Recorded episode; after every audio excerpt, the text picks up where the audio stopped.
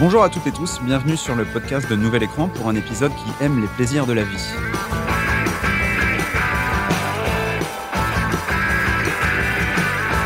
Mirror, mirror, yeah. Mirror, mirror, yeah. Mirror, mirror, yeah. Ça va tout le monde? Oui. Bien, moi ça, bah, moi ça va. Euh, Ça va mieux que la dernière fois en tout cas. Pourtant le, le monde bah, vrai. n'a pas vraiment, ne va pas vraiment mieux depuis euh, le- la dernière émission. Mais je sais pas, il y a quelque chose dans l'air qui m'a rendu la bonne humeur qui commençait à me manquer. Peut-être que les films que l'on a vus ces dernières semaines sont un peu moins moroses. Peut-être est-ce parce que j'ai dégusté ma première raclette de la saison. Ah, J'allais te demander justement. Bah, et ça a marché. Ou peut-être, et sûrement même, est-ce le retour de Guilhem parmi nous? Ah oui. Ça va Guilhem? Ouais, je suis content de revenir. tu, nous fais, tu nous as manqué euh, la dernière fois. J'espère. T'as vu les films de la dernière fois? Non. Hmm, D'accord, ok. tu nous as pas tellement manqué finalement, mais, euh, mais on est content que tu sois là aujourd'hui. Alors, au menu, aujourd'hui, on va démarrer en apéritif avec une bonne Newcastle Brown Ale euh, dans le Old Oak de Ken Loach pour donner à Charlie sa dose hebdomadaire d'accent Jordi. J'espère que vous avez faim parce qu'ensuite, on va aborder La Passion de Dodin Bouffant de Tranan Hung, œuvre foisonnante sur l'art culinaire qui donnera à Charlie sa dose mensuelle de Benoît Magimel. Et vu que la soirée s'est bien passée, on pourrait peut-être aller boire un dernier verre chez moi. On pourrait y regarder Simple comme Sylvain de Monia Chokri, comédie sentimentale qui met en scène Sophia, quarantenaire, qui reprend goût de les plaisirs de la chair. Ce qui donnera à Charlie sa dose journalière de... Enfin, vous voyez quoi. Un menu en trois temps, donc, euh, qu'on agrémentera pour finir de quelques œuvres, et non pas d'hors d'œuvre, qu'on veut partager avec vous. Mais d'abord, on se retrouve au pub.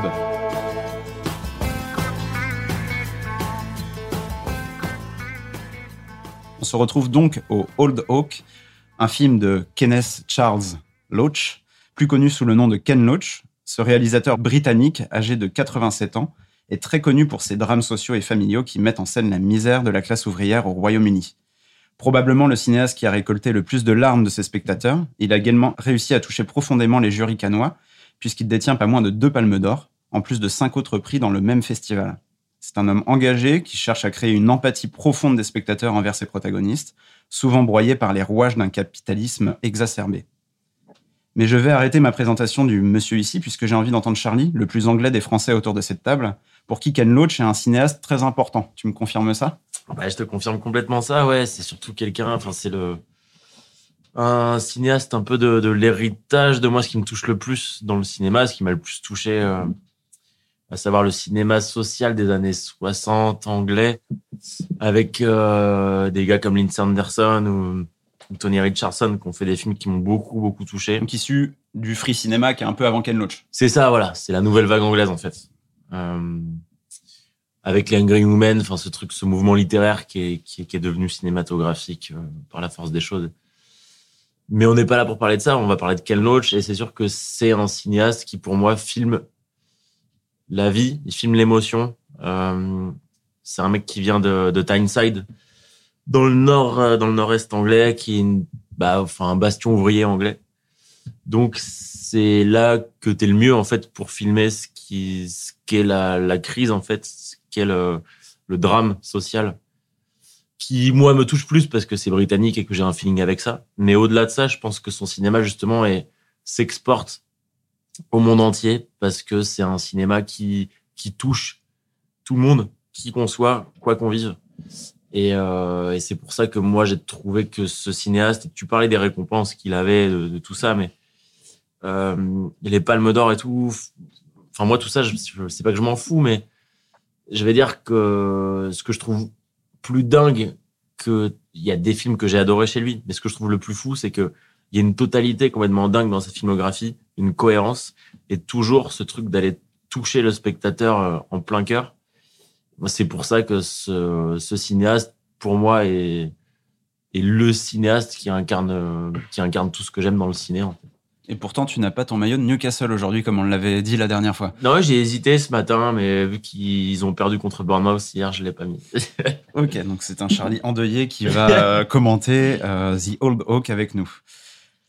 Et vous, euh, vous autres, euh, votre rapport à Ken Loach, vous avez vu certains de ses films? C'est un cinéaste que vous appréciez euh, Guilhem, toi, t'en penses euh, Euh, bah, moi, j'ai vu euh, lequel? Celui avec Eric Cantona, là. D'accord Euh, Looking, for Eric. Eric, qui était très bien. Et, euh, Bah, le dernier serait We Miss You qui était très, très dur, quoi. Et je crois que c'est tout, mais j'aime bien. C'est triste, un peu horrible, ouais, mais c'est très beau. Oui, c'est vrai que là, on, on va commencer avec le film pour évacuer tout le malheur, euh, un peu dans la lignée du podcast, euh, de- du dernier podcast. Mais après, on va aller vers des choses un peu plus, euh, un peu plus réjouissantes. Et euh, vous, euh, Dimitri, Nadine, vous avez un rapport à Ken Loach particulier ou, euh, Euh, moi, j'ai un rapport assez moyen, c'est-à-dire que j'ai vu 4-5 films, c'est un score moyen, c'est un réalisateur que j'aime plutôt. Donc euh, voilà, c'est moyen. Toujours moyen. Et, euh, donc, Un peu euh, comme toi, quoi, t'es un peu avec moyen. et donc on va avoir C'est cet avis euh, sur ce film avec les avis de Charlie qui vont être. Tout à fait objectif. Alors, bah, The Old Hawk, Nadine, tu voulais dire pardon un truc Oh non, moi j'ai vraiment vu euh, sur une clé USB, on m'avait mis euh, Lady Bird et donc j'ai compris quel style effectivement de film c'est. Mais juste, c'est vraiment touchant de voir qu'à 87 ans, euh, il s'en tient à toujours faire des films, il s'est jamais démotivé. Et c'est touchant, quoi. Et il n'y a pas beaucoup de réalisateurs comme ça qui le font à sa place. Ouais, Avec Clint Eastwood, mais. oui. Dans un style Et un dans- peu moins de gauche. un moment aussi, mais. Alors, est-ce que tu sais, Nadine, que avec, pirater euh, un film, c'est du vol? Non, mais ça, c'était. Et excusez-moi, c'était euh, une étudiante qui avait fait option cinéma au lycée. Donc, euh, Et ça, c'est vrai que les étudiants qui regardent euh, des de films de téléchargés, on n'en parlera pas ici. Alors, The Old Hawk, euh, qui donne son nom au film, c'est le pub d'une petite ville du nord-est de l'Angleterre, détenu par TJ Ballantyne, qui reçoit ses clients et amis habitués. Tout ce petit monde mène une vie où l'espoir a disparu au profit de la colère, et l'arrivée d'un groupe de réfugiés syriens va diviser les habitants. D'un côté, il y a ceux qui veulent les accueillir et créer, créer un mouvement de solidarité. De l'autre, il y a ceux qui fustigent l'aide qu'on leur apporte par jalousie, ignorance et parfois xénophobie. La tension monte au sein de la population alors que TJ et sa nouvelle amie syrienne Yara tentent de rassembler les deux camps. You. All right, lad. How come they're getting all that stuff? I've lost everything. I've left a war zone. He's taking your photo there? You better delete that photo. They're just kids, man. Let them get in the house and get settled, man. Can I say I'm surprised if you hear the stuff that come out within the pub? We've been in this village all our lives, and we're supposed to share it with that lot who don't even know them. Thank you for your kindness when we arrived. I really appreciate it. My name is Yara, by the way. What's yours? Bah Charlie, à toi l'honneur. C'est à toi de commencer sur euh, le ré- ce réalisateur qui te plaît tant. Euh, ouais, non, mais écoute, euh, moi, j'ai, j'ai à la fois pas grand chose à dire et beaucoup de choses à dire sur ce film dans la mesure où euh, ce que j'ai toujours aimé, ce qui m'a toujours touché chez Ken Loach euh, sont encore là. Euh, Il y a un on parlait euh, la semaine, la semaine passée du lien entre l'actualité et ce qui sort au cinéma aujourd'hui. Là, on est en plein cœur de ça, de ça aussi. En même temps, Ken Loach a toujours eu la capacité de faire des films qui sont très liés à ce qui se passe dans le quotidien des gens aussi. Et là, en fait, ouais, voilà, c'est une succession, enfin, c'est plusieurs films dans le film qui font que c'est une succession d'histoires très, euh, très touchantes. Je comprends le discours, euh, j'anticipe un peu à travers ce que je vais dire, mais je comprends le discours, en fait, de, ouais, des fois, il en fait un peu trop, mais en fait, ça marche bien. Et à chaque fois, ça marche bien. Pourquoi? Parce que c'est sincère. Ken Loach, c'est le cinéaste de la sincérité. C'est, tu peux pas nier que tout ce qu'il fait, même si des fois ça peut paraître un petit peu gros, ça fonctionne et ça fonctionne parce que euh, parce que c'est connecté à la vie, c'est connecté à, à la réalité et tous les personnages à chaque fois quand même c'est quand même des acteurs qu'on connaît un peu de nulle part qui incarnent leur personnage parfaitement. Les décors sont géniaux parce que en aussi plein de vérité. Le rythme du film l'est aussi. Euh, les dialogues le sont. Il y a quand même une richesse de ouf dans les dialogues qui font que quand les personnages se, se confient les uns les autres, il y a une sincérité qui pour moi est assez inégalable euh, au cinéma. Et moi, je demande rien de plus en fait. Je juste voilà, c'est cette émotion qui passe par de la subtilité, de la sincérité et euh, et surtout du ouais voilà, enfin de, de l'authenticité en fait. Et moi, je ressens ça en pleine face à chaque fois que je vois un film de Ken Loach. Et c'est pour ça que ça me touche autant. Alors pour, euh, pour euh, les auditeurs et auditrices qui nous écoutent, euh, on l'a vu en deux, euh, deux groupes différents ce film. Donc Charlie, Dimitri et Nadine l'ont vu ensemble et Guilhem et moi l'avons vu ensemble un peu plus tard.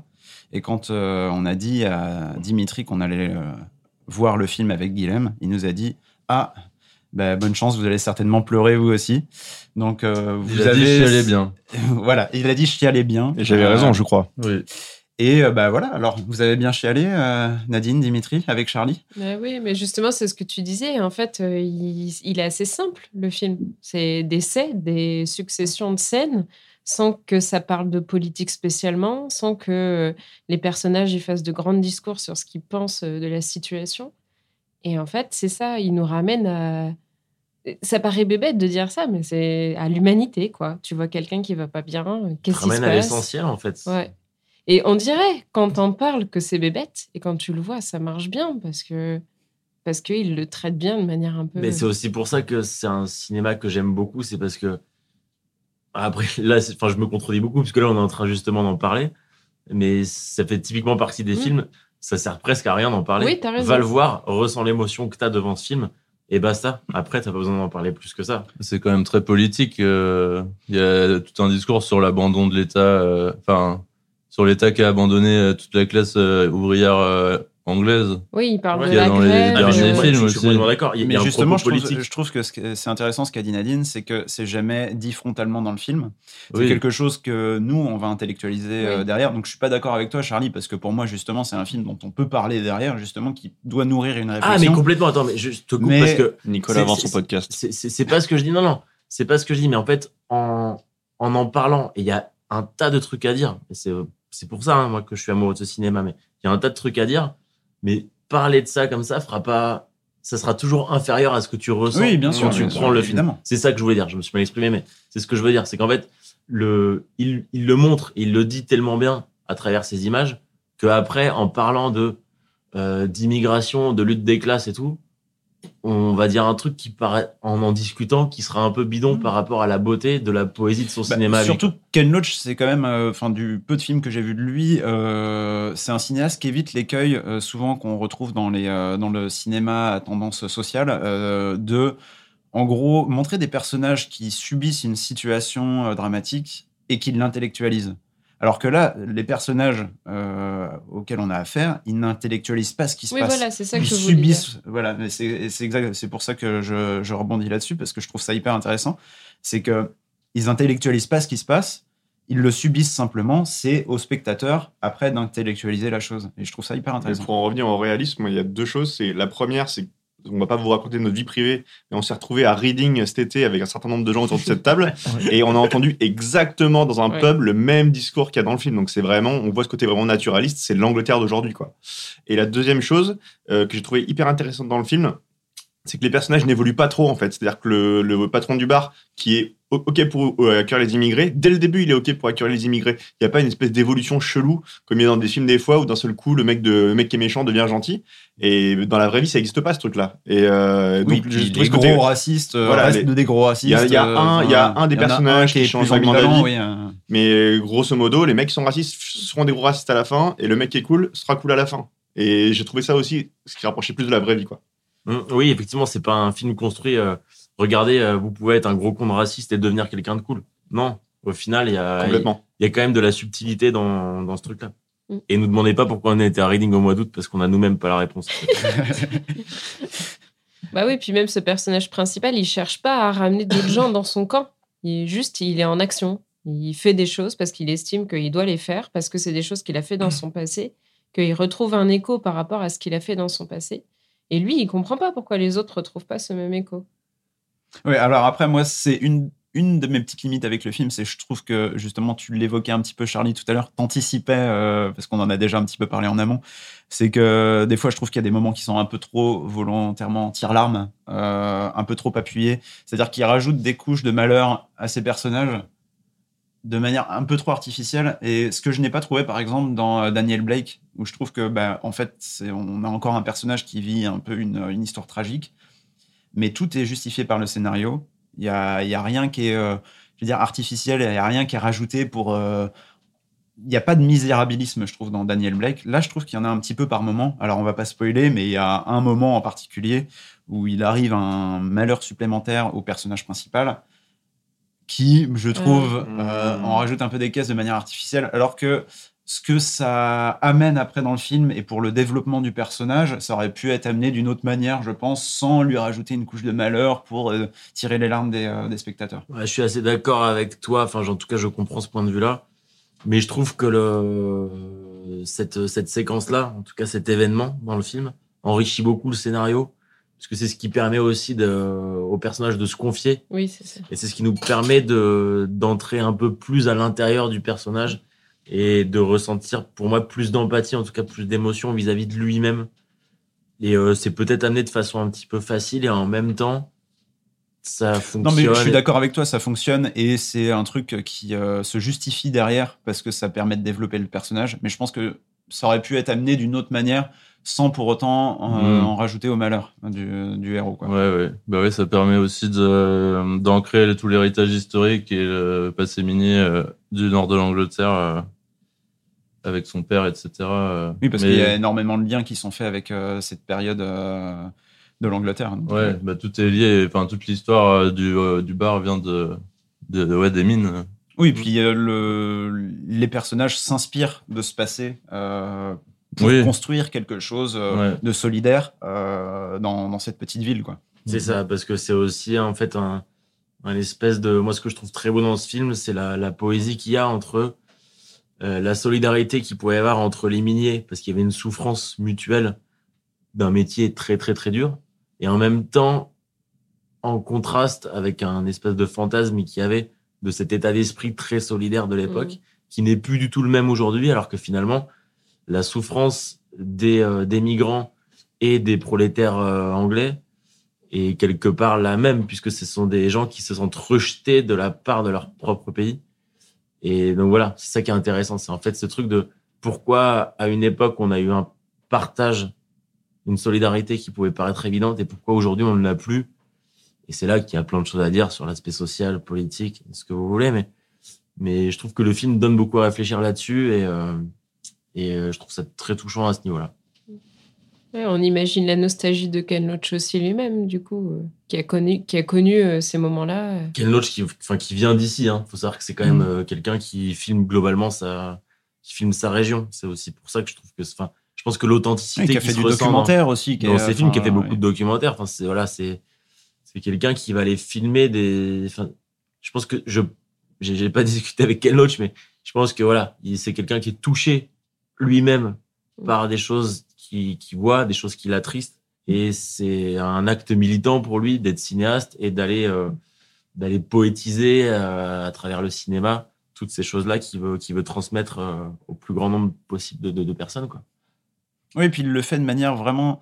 Moi, j'ai beaucoup aimé la première séquence du film. Parce que, enfin, vraiment, l'ouverture du film, j'ai trouvé très belle parce que il, tout ça, il le fait de manière vraiment cinématographique.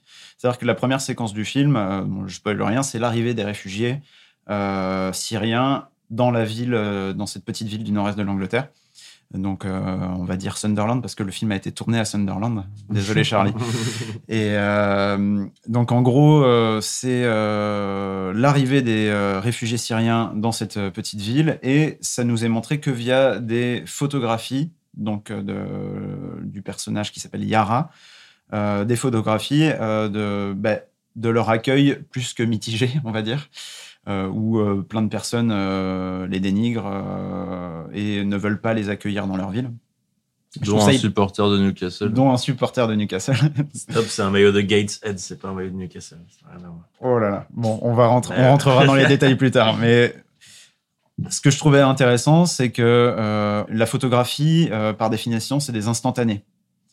Et en fait, dès qu'on passe au cinéma, là, on va voir une euh, lente évolution des personnages où ils peuvent changer d'avis. Une photographie, on voit un mec avec un maillot de foot qui gueule euh, contre l'arrivée des réfugiés, mais euh, bon, ce personnage n'évoluera pas malheureusement, mais il y a d'autres personnages qui sont pris en photo et qui refusent l'arrivée des immigrés, qui vont évoluer pendant le film une fois que l'image animée reprendra le dessus. Et en Et même temps, ça hyper intéressant. Comme en fait. Dimitri dit, c'est intéressant que des personnages n'évoluent pas. C'est enfin, c'est ça aussi Oui, oui. qui rend le truc. euh, Non, mais en fait, et, c'est- et quand il y a une évolution, c'est pas une évolution radicale, c'est une évolution lente Mhm. Et qui est faite aussi par l'expérience et qui est justifiée. C'est-à-dire, bah, il y a une femme à un moment qui euh, refuse complètement euh, l'idée qu'une euh, réfugiée syrienne s'occupe de sa fille ou parle avec sa fille. Et en fait, quand elle apprend qu'elle a aidé sa fille à se sentir mieux, etc., elle va l'accepter et elle va ôter ses préjugés d'elle-même. En fait, c'est un mécanisme qui se retrouve beaucoup dans la vraie vie. En fait, c'est on- on- c'est quand on connaît qu'on commence à aimer aussi. Oui, il y a quand même beaucoup d'évolution. Vous dites que personne n'évolue, mais ils évoluent tous. euh, Ils sont tous euh, bousculés par l'arrivée des Syriens. Et, euh, et à la fin, même tout le propos du film, c'est bon, finalement, on peut y arriver. L'histoire est un peu trop belle, mais mais c'est peut-être de gens qui seraient plutôt dans le cas de, des gens réticents de dire ah mais quand même vous choisissez le bon camp parce que c'est un film où il y a un bon camp et un mauvais camp. C'est un film qui est quand même très manichéen et ça me fait penser un peu à Grand Torino aussi des films euh, bah, de Clint Eastwood où c'est je sais pas si c'est des les réalisateurs sont très vieux ou quoi mais ça devient un peu fleur bleue et, beaucoup trop ma- manichéen. Ben après, chez Ken Loach, il y a souvent ce truc-là, c'est que euh, même si ça, ces films ne se terminent pas bien, j'ai l'impression que de ce que j'ai vu de lui, euh, il veut montrer qu'à chaque fois, quelle que soit l'action, il reste quelque chose à la fin. Même si l'action échoue, le Mhm. fait d'avoir essayé, il reste quelque chose à la fin. Complètement. ouais. Il y a une Ouais. trace et il y a un effet, même infime, mais il y a un effet. Et euh, bah, c'est plutôt une belle morale, même s'il y a un côté un peu consensuel. Je suis d'accord avec Guilhem euh, sur ce point-là. Charlie, tu veux conclure? Bah, écoute, moi, ma conclusion, c'est voilà, c'est que c'est un film qui, je, pense que c'est un film qui mérite d'être vu de pour tout le monde, quoi. Voilà, j'ai pas envie de trouver de défaut à ce film, en fait. J'ai juste. euh, Tu Ouais, l'as pris comme une expérience, Non, enfin, genre ça t'a faire sentir des émotions. euh, C'est qu'en fait, moi, globalement, quand je vais au cinéma, je veux de l'émotion. Et là, j'en ai encore plus parce que d'un point de vue euh, hyper personnel, je- c'est des sujets qui me, il y a une atmosphère qui me touche beaucoup. Mais je pense que personne ne peut être insensible à ce film. Et des films comme ça, j'en connais vraiment très peu. qui n'a pas pleuré autour de cette table? Personne, hein. Voilà. Dans toute la salle, ça se voyait que tout le monde euh, se séchait les yeux à la fin. Oui, et- On a eu la... et c'est une expérience très bizarre quand tu- tout le monde a pleuré en même temps. une et- salle comble euh, qui a- pleure à chaudes larmes. euh. Une intimité, ouais, euh, très bizarre. Non, ça c'est sûr que c'est un, cinéaste et, euh, et son euh, scénariste euh, qui s'appelle Paul Laverty, avec qui il travaille pas mal. euh, c'est un duo qui, euh, qui travaille très bien justement pour faire ressent- ressentir de l'émotion euh, dans une salle de cinéma. Ouais, non, mais c'est sûr qu'on, enfin, depuis tout à l'heure, on parle de Ken Loach, Ken Loach, Ken Loach, mais il y a, enfin, derrière, derrière tous ces films et surtout en termes d'écriture, il y a quand même beaucoup de gens qui sont, enfin, c'est une équipe, quoi. Et euh, je pense que son cinéma, sans cette équipe-là, ça serait, ça serait pas le même. Bah, c'est euh, c'est de belles paroles pour finir. Quelqu'un veut ajouter quelque chose à, à ces belles paroles? Moi, je dirais que c'était, oui, c'était très beau, mais pas non plus exceptionnel. Ok, moi je suis, je suis d'accord. C'est pas le meilleur Ken Loach que j'ai vu jusqu'à présent. Moi je recommande absolument euh, moi Daniel Blake euh, que je trouve euh, pour le coup vraiment très très bien et euh, beaucoup plus euh, subtil dans sa manière euh, d'amener de l'émotion. Ouais, c'est ça. Il, man- il manque un peu de subtilité, celui-ci, je trouve. Je suis d'accord. On va rester du côté de l'Angleterre avec Charlie qui va nous parler euh, de la série This is England parce que vous connaissez peut-être le film This is England qui est sorti en 2006 réalisé par Shane Meadows. Et euh, en fait, en 2010, il y a une suite à ce film euh, via la série This is England 86, composée de quatre épisodes, qui va raconter la suite de l'histoire, et qui sera suivie en 2011 par This is England 88 et en 2015 de This is England 90 qui conclut euh, cette trilogie euh, sérielle. Et euh, Charlie, tu voulais nous en parler parce qu'elle est disponible sur Arte. En. Ouais, c'est exactement ça, ouais. Bah, c'est une série, du coup, qui est la, la plus facile d'accès possible, hein, parce que sur Arte, tout le monde peut la, peut la regarder. euh, Et pour le coup, juste, euh, j'ai- vérifié, euh, le film est aussi disponible sur Arte. Donc on peut se faire vraiment le, le package complet, Un marathon. commencer le film et ensuite voir la série qui est la suite du film. Oui, bah en, en tout cas, c'est ce qu'il faut faire en toute logique. Il y a une chronologie en fait dans le dans le film et dans et dans la série, euh, moins dans l'état d'esprit, euh, dans la patte du film et des séries, ce qui est complètement normal aussi. hein. C'est-à-dire que voilà le, en fait, on commence avec un film qui est très centré sur la la recherche d'identité, sur fond de crise sociale, euh, encore une fois. euh, anglaise dans, dans les années 80 avec le, le mouvement skinhead qui représente beaucoup, beaucoup de, de choses en termes de contre-culture et de, et, de, et de politique, en fait, et de, de crise, de situation de crise en, en Grande-Bretagne. Sur fond aussi de culture musicale et, euh, et de lien avec le, Ouais, la BO du film est incroyable avec toutes ces metals et tout ça. C'est La. BO du film est absolument incroyable. Les costumes le sont aussi, parce qu'en fait, les costumes font partie de l'identité des skinheads à cette époque-là et ont une importance absolument énorme. Et le, le film est assez centré sur cet aspect-là. La série a une tonalité tout à fait différente dans la mesure. Alors, il y a, il y a une logique. Hein. C'est quand même une série qui, euh, qui évoque. Déjà, c'est les mêmes acteurs. Euh, c'est les mêmes. euh, c'est- c'est- Et le même réalisateur, les mêmes et voilà, euh, et scénaristes. ça se passe au même endroit, donc il y a une continuité qui, qui saute aux yeux, évidemment, et c'est fait pour ça. En revanche, tous les gens avec qui j'ai pu en parler à l'époque où c'était sorti, on, on était unanime là-dessus. Que tu vois un film, alors le film est très percutant et peut déranger un certain nombre de spectateurs, je pense, mais ça reste un film qui, en termes de structure, de scénario, est construit sur des, des règles assez, euh, Classique. assez classique. En revanche, la série est ancrée dans un quotidien euh, sur fond de drame, de drame social britannique beaucoup plus profond. Et pour cause, en fait, tout ce qui, euh, tout ce qui est transmis dans le film en termes de culture euh, vestimentaire, musicale et voilà, de ces contre-cultures anglaises qui font la spécificité, la spécificité et la beauté de ce pays sont évoquées à pleine bille. Dans la série, c'est juste euh, le quotidien, le quotidien, le quotidien. Alors il y a encore ce truc un petit peu quand tu quand tu chines la la culture skin et l'évolution avec les Suédoides, le, le basculement, le lien avec les punks et tout. Et en fait, à la fin, on- ils se rendent compte qu'ils sont tous pareils, donc ils, qu'ils sont tous rejetés, donc ils se foutent tous ensemble quand même. J'ai grossi le trait, mais c'est un peu ça. C'est hyper intéressant, mais c'est pas évoqué euh, aussi frontalement que dans, dans le film. Dans le film. En fait, dans la série, t'es vraiment dans leur quotidien. Il y a quelque chose de très social. C'est juste un, ça parle de boulot, ça parle de, ça parle de, de rapports euh, sexuels, ça parle d'amitié, ça parle de famille, ça parle, de- ouais, ouais, ça parle de, on est tous dans la merde et en fait, euh, comment on sort de ça alors qu'on, alors qu'on est tous des primos, quoi. Et, et, vu que c'est ancré dans ce truc de, euh, au final, notre vie, on se réfugie dans la, dans la et, euh, et dans les fringues, euh, c'est cool, mais voilà, enfin, c'est, voilà, c'est vraiment là, si tu veux voir l'Angleterre, plus que le film, mate vraiment la, la série, quoi. Et mate surtout les deux. Mais, euh, mais franchement, ça se regarde super vite. Ça se regarde pas super bien parce que c'est dur. Mais c'est aussi ça qui fait que c'est une série qui te reste en tête euh, de ouf. Quoi. Parfait. Bah, donc euh, une série qui est et le film à découvrir gratuitement sur arte.tv. Merci Nouvel Écran pour la découverte.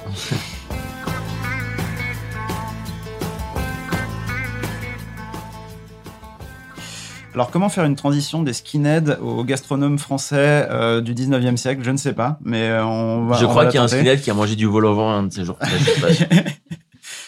Donc on va parler de la Passion de Dodin Bouffant, réalisée par le cinéaste Tran Anh Hung, qui est un réalisateur franco-vietnamien de 60 ans, auteur de sept longs métrages.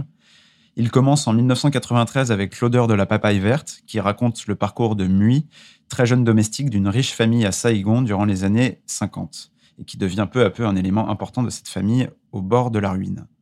Alors si j'ai choisi de parler de ce film, c'est pour plusieurs raisons. D'abord parce que c'est son premier long métrage, ce qui à mon sens est toujours intéressant pour cerner les thématiques qui habitent un ou une artiste. Ensuite parce que j'y vois énormément de liens à faire avec la passion de Dodin Bouffant, sur le fond comme la forme. Et surtout parce que c'est le seul long métrage que j'ai vu de lui. Donc euh, ça, un bon ça aide un petit peu. Ah, il était sur la clé USB qu'on m'a filée, mais je l'ai pas vu. Moi, je l'ai pas du tout vu. Moi, merci, euh, merci JM Vidéo de m'avoir euh, loué le. DVD de l'odeur de la papaye verte. Bon, pour finir sa présentation, Tran Anh Hung a réalisé deux autres films sur le Vietnam, un thriller d'action à Los Angeles, un drame au Japon et un autre en France. Il s'est donc essayé à différents genres, différents lieux et différentes langues.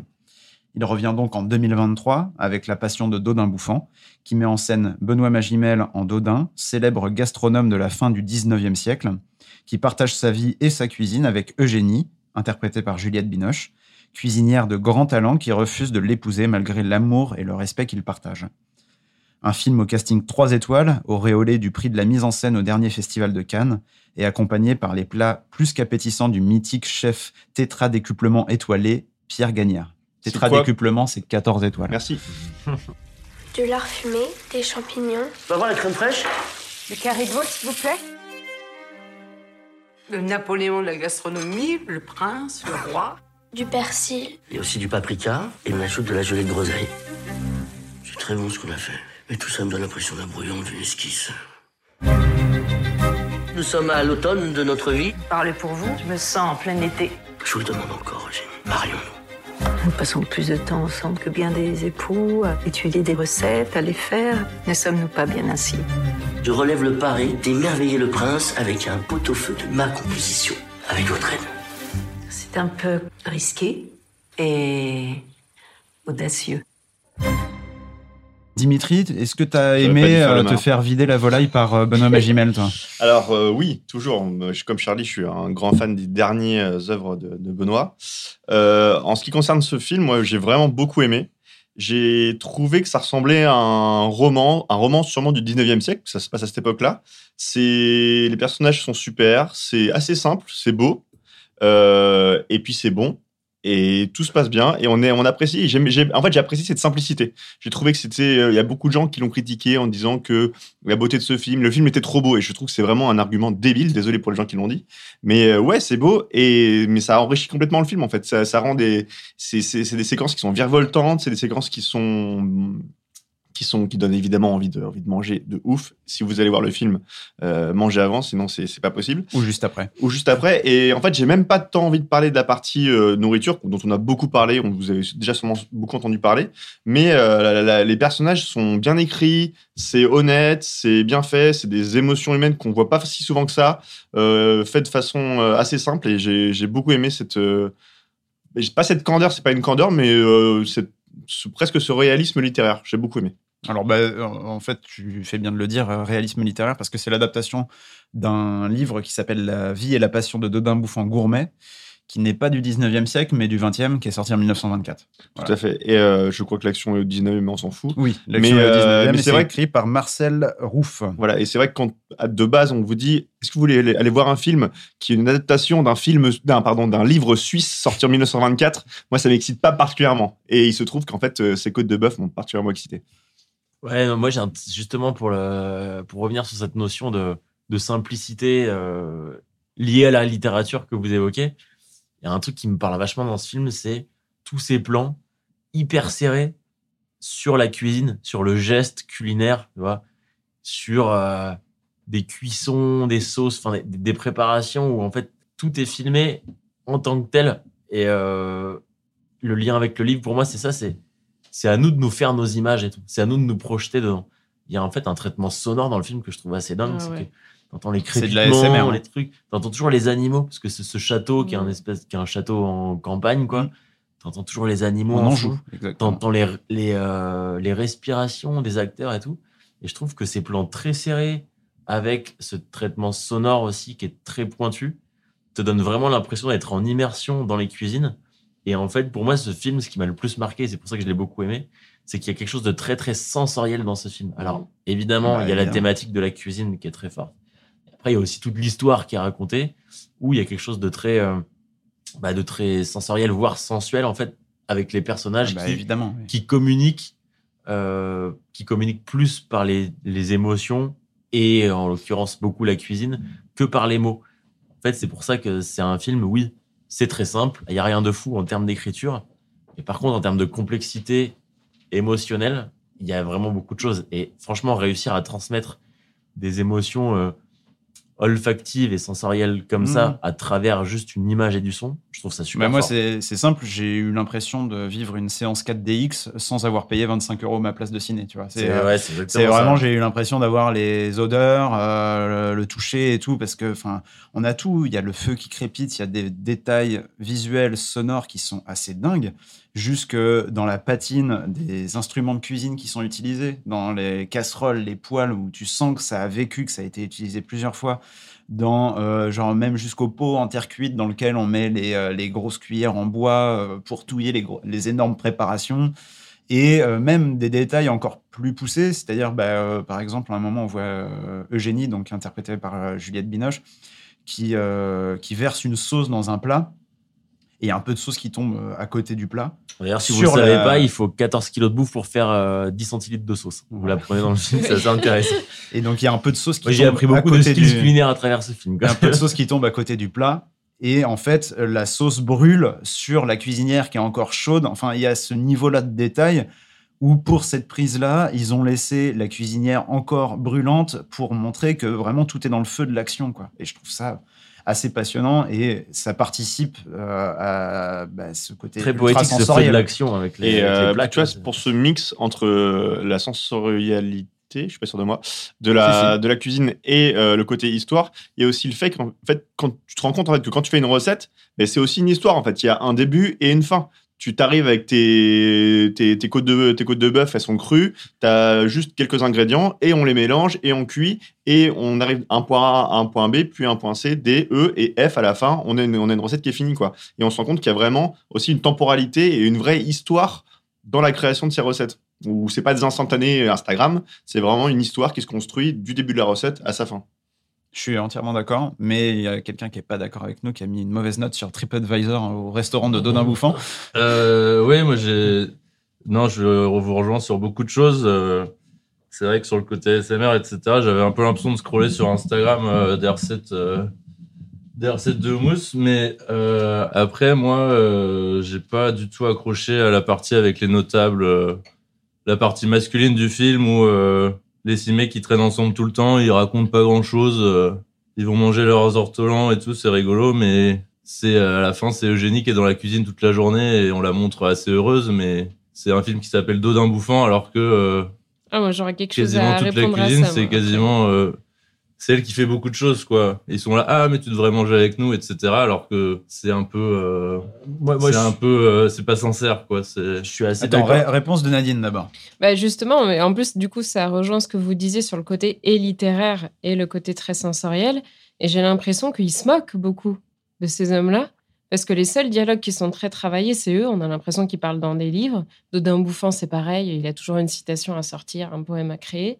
Et en fait, c'est pas ça du tout qui nous touche dans le film. C'est tout ce qui est lié à la sensation qui est des sons dont tu parlais et qui nous émeuvent beaucoup. Alors que la parole des hommes, qui est censée être un peu euh, intellectuelle et un peu. Enfin, elle, elle fonctionne pas. Elle est ridicule par rapport à ça. Et je, je trouve qu'on le voit. Ils Ouais, sont je- ridiculisés bah, par Je rapport comprends à ce que tu veux dire, mais je trouve que du coup, on en voit trop d'eux et qu'à la fin, moi, ça.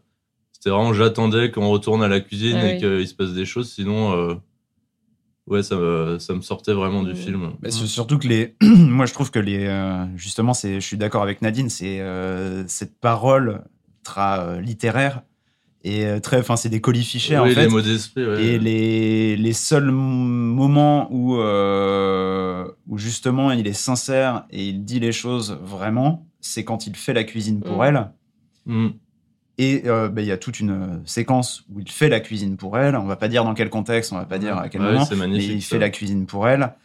Il y a quasiment aucun dialogue à ce Mhm. moment, dans cette séquence. C'est juste, on le voit faire la cuisine, On l'entend respirer, Voilà. stresser. il stresse dans sa cuisine, il prépare son plat, il le fait au millimètre, il, il donne le plat à la servante euh, du, euh, du château, qui l'amène à Eugénie, qui mange. Et voilà, on a cet enchaînement-là de l'entrée au dessert.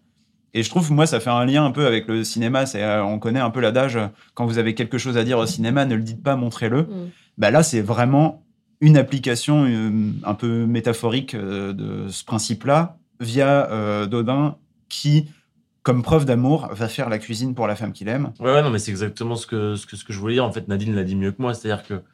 euh, et je suis d'accord avec Guilhem aussi. Ces personnages sont assez détestables. C'est des espèces de notables qui servent à rien. Ou... Enfin, s'il y a le médecin, quand même, un petit peu, qui a un peu un rôle dans le film, mais au-delà de ça, ils sont pas intéressants et ils parlent qu'à travers des citations. Ils Mhm. arrêtent pas de citer des, euh, des écrivains, des trucs. Enfin, tu vois, en fait, des trucs qui. euh, en fait, ils, ils, ont, ils ont rien à dire eux-mêmes. Ils ont rien à transmettre. Oui, c'est Ils ça. ont, ils ont une succession Ils ont de phrases toutes faites qui ressortent à tous les repas. Et leur activité, c'est quoi? C'est d'aller voir les veaux un dimanche matin. Où, tu vois, c'est Mm. enfin, c'est des trucs bidons. Et justement, là où je suis d'accord avec Nadine, quand elle dit qu'on se moque, c'est que moi, ça m'a plutôt fait marrer ce truc-là Mm. dans le film, dans la mesure où ils sont tellement ridicules que je me marre. Ok. Tu vois, je me dis pas. euh, Et en même temps, ils le reconnaissent, qu'ils lui doivent tout à elle et qu'il serait rien sans elle. La Ils, preuve. ils le disent de façon un petit peu formelle et parce Oui. que tu sens aussi que c'est d'accoutumé de dire, enfin, c'est de la bienséance de dire Oui. ça. Parce Mm. que c'est- Et en même temps, euh, et en même temps, oui, ces personnages-là, on sent. Et d'ailleurs, quand le quand le personnage de, de Benoît Magimel se, a be- aurait besoin de ses amis à un moment dans le film, j'essaie de spoiler le moins possible. Euh, ils, sont, ils, sont, ils sont maladroits, ils sont Mm, pas là, ouais. ils sont Oui. pas. Enfin, Ils c'est- pensent toujours c'est à pas- eux et- C'est c'est pas grâce à ses amis, à ses proches qu'ils s'en sortent. Et en fait, moi, ce que je trouve drôle dans le film, pour en revenir à ce qui est dit et ce qui est pas dit, et du fait que ce soit tout ce qui est filmé et pas dit qui est de l'importance, euh, il y a un moment dans le film où, où justement Dodin dit euh, on a de la chance d'être entouré de ces personnes-là qui sont des personnes formidables. Je sais plus comment il le formule. Ça, c'est ce qu'il dit. En fait, c'est pas ce qui est, c'est pas ce qui est vrai. Et moi, il y a un truc qui m'a beaucoup touché, enfin, qui m'a beaucoup resté en tête, en tout cas. C'est quand il dit, euh, à un moment, il dit, ouais, non, je suis pas un poète. En fait, justement, je trouve ça hyper drôle parce que ce mec, c'est absolument un poète. Sauf que sa poésie, c'est la cuisine. C'est, enfin, c'est, c'est c'est sa façon à lui. Enfin, pour moi, ce qu'il fait à travers sa cuisine, et justement sa façon de communiquer avec la femme qu'il aime Oui. par sa cuisine, c'est de la poésie. Pour moi, c'est vraiment la- de la poésie et c'est la, la plus belle des poésies qui soit. Tu restes dubitatif, Guilhem, j'ai l'impression. J'aime bien la, poésie écrite aussi, mais. Mais pour euh, en revenir à, à ce truc-là et, et à la, la place des femmes dans le, dans le, dans le film, euh, j'écoutais un interview de Tran Nung euh, sur France Culture où il parlait du film et en fait c'était assez intéressant ce qu'il racontait donc, le livre que, que personne ici a lu, je crois. Moi non plus. Euh, pas grand monde d'ailleurs, tout court. Euh, en fait, dans le, dans le livre, euh, Eugénie a un rôle beaucoup plus petit. Et c'est Oui. fixé sur, vraiment sur Dodin. Et en fait, euh, lui, ce qu'il a dit, c'est que les personnages l'intéressaient beaucoup, le cadre l'intéressait beaucoup, la description des aliments l'intéressait beaucoup, mais l'histoire était un peu naze, en fait. Et donc, en fait, il a remanié le truc en gardant les personnages, en gardant le cadre, mais en remaniant l'histoire et en, en, en faisant que Eugénie et également la petite fille qu'on voit, il y a une petite fille qui, apprend à faire la ouais. cuisine, Pauline, c'est ça Voilà, et, et- et des places plus importantes, et donc euh, à rendre aussi. euh, euh, grâce à ces personnes qui étaient aussi hyper importantes à cette époque-là. Alors, sans en dévoiler trop sur le film, mais en gros, le livre euh, raconte la recherche d'une nouvelle cuisinière. Donc, qui donc correspond à une, la fin une du cer- film. voilà, qui correspond à la, à la fin du film. Et en gros, Tranan Hung a décidé de partir du matériau de base qu'est le livre, mais d'imaginer ce qui s'est passé avant et cette relation euh, qu'on voit à l'écran. Ok. Non, bah moi je voulais juste, j'ai l'impression qu'il y en a beaucoup qui critiquent ce film en disant que euh, ça met en exergue euh, la tradition française euh, à l'ancienne, très traditionnaliste et arriérée. Nos amis de CNews ont beaucoup aimé apparemment. Mais déjà, c'est fait par un réalisateur qui est franco-vietnamien, qui a grandi au Vietnam. Donc, lui, la tradition française, bon, bah, oui, forcément, ça a fait partie de son éducation, du fait des liens entre la France et le Vietnam. Mais c'est pas non plus euh, le plus CNews de- d'entre tous. Et bon, moi, pour parler d'un point de vue un peu personnel, j'ai vraiment beaucoup pleuré dans ce film, mais y compris pendant les scènes euh, de repas où il n'y avait pas spécialement matière à pleurer, parce que j'ai été énormément touchée par les sons dont tu parlais, euh, Charlie, avec euh, les bruits du dehors, avec juste le bruit d'un couteau qui coupe des oignons. C'est assez universel, en fait. Et ça rappelle, je pense que ça nous rappelle tous une part de notre enfance. Euh, j'ai énormément aimé les lumières aussi, les, Oui. qui traversent les fenêtres et, et bah, bon, ça se passe en plein été et il y a une, je sais pas, il Oui, a réussi à créer une atmosphère. Ça a l'air très naturel. euh, au début, ils sont, parfois, ils sont vraiment dans le noir. Enfin, c'est, ils attendent euh, la lumière, euh, de- enfin, des- Oui. soit des bougies, soit le Mm. soleil couchant, et parfois c'est sombre, mais c'est, ouais, ça rajoute quelque chose de. Ouais, il y a- y ce truc en fait de semi huis clos, mais très confortable, quoi. Parce Oui. que c'est, vraiment, en fait, ce qui est, ce qui est hyper intéressant, c'est qu'on est dans un château. Et en fait, on est à 80, quand on est dans le château, à 90%, on est dans la cuisine du château, quoi. Parce que Mm. tu Bah, sens ce que- qu'on voit du tu château- sens que c'est la vie, tu sens que la, la vie du château. C'est la cuisine, et, la euh, et salle à manger cuisine. et une chambre. Quoi. Et surtout la cuisine. Oui, et surtout, Voilà. et évidemment, euh, oui, euh, aux trois quarts, la cuisine. C'est ça qui est intéressant. Mm. Mais ouais, ouais, si je pouvais rajouter un truc euh, au-delà de, au-delà de tout ces, cet aspect sensoriel et émotionnel que- qu'il y a à travers cette cuisine, je trouve que c'est une façon. euh, je suis peut-être un peu fleur bleue sur ce coup-là, mais en tout cas avec moi ça marche. C'est une façon, je trouve, assez singulière de raconter euh, une histoire d'amour qui est quand même très très très belle, quoi. Vraiment. Enfin, Ouais, je suis d'accord. parce Ah. que c'est, Ouais, ouais. c'est finalement c'est pas une histoire d'amour aussi singulière que ça. Surtout, je pense, si tu la replaces dans le, dans le contexte, parce que Qui est assez faut- moderne pour l'époque euh, qui est présentée en plus. complètement. Ouais. C'est c'est justement complètement moderne, je trouve. C'est un point de vue qui, pour moi, est d'autant plus singulier que ça se passe à cette époque-là.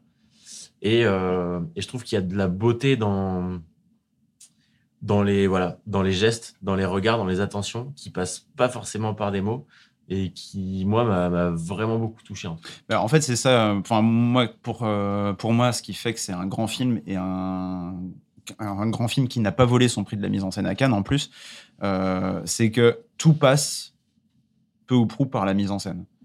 Et, euh, et par les ruptures de ton de celle-ci en plus. C'est que, bah, par exemple, on commence par une très longue séquence de cuisine qui est interminable, mais qui est, genre vraiment, on se sent dans une cuisine. Et pour euh, avoir bossé en restauration, j'ai ressenti euh, certaines choses que j'ai pu vivre, même sans être cuisinier, mais que j'ai pu vivre l'effervescence d'une cuisine, le timing qu'il faut pour préparer un plat, etc. Et après, on a une rupture où on se retrouve dans la salle à manger, où justement, il est avec euh, ses amis en train de bouffer, en train de se faire des, s'envoyer des citations, de parler de Bria Savarin, de machin. Et, euh, et après, on retourne en cuisine. Et en fait, on enchaîne des moments où il est en cuisine, où il est avec elle, où c'est des moments d'une extrême euh, sincérité, à des moments beaucoup plus littéraires, beaucoup plus masqués, disons. Et je trouve ça hyper beau, quoi. Je trouve que c'est un peu un forceur quand même. Après, après l'histoire est belle à la fin, mais ouais, il y a des séquences où c'est juste bon, bon, bon, on se marie, on se marie, on se marie. Et ça, ça m'a un peu euh, bon. C'est en plus c'est son maître globalement. Enfin, ils ont une relation d'égal à égal. Après, mais- ça fait 20 ans qu'ils sont euh, qu'ils Oui, travaillent ensemble et leur relation a évolué. Et ça se passe au 19e siècle aussi. Enfin, Oui, pas oui, oublier cet aspect-là qui est. Enfin, oui, oui, c'est sûr. C'est final... Enfin, moi, en tout cas, j'y vois quelque chose d'assez. euh, d'assez féministe pour l'époque. Je- Mm. Je dis pas que c'est un film féministe, Non, hein, je vais pas oui, m'engager sur ce si. terrain-là du tout. Mais pour l'époque, il y a quand même quelque Oui. chose. de- Il y a un message très fort qui passe, je trouve, à ce niveau-là quand même.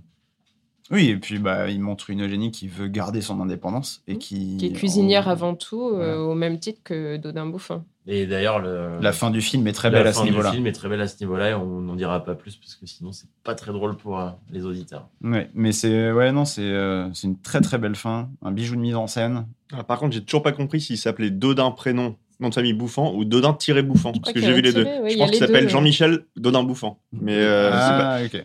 Voilà, si quelqu'un a la, a la- a la réponse, euh, Dites-le nous. En nous. tout cas, je crois qu'ils s'appellent tous par leur nom Oui, euh, dans le film. oui, donc, euh, premier nom, ouais. ouais. Sur ce Sauf bac, il y a un DB Ah, pour des ordres. Dutch Ban. Sauf Eugénie, qu'on appelle Eugénie.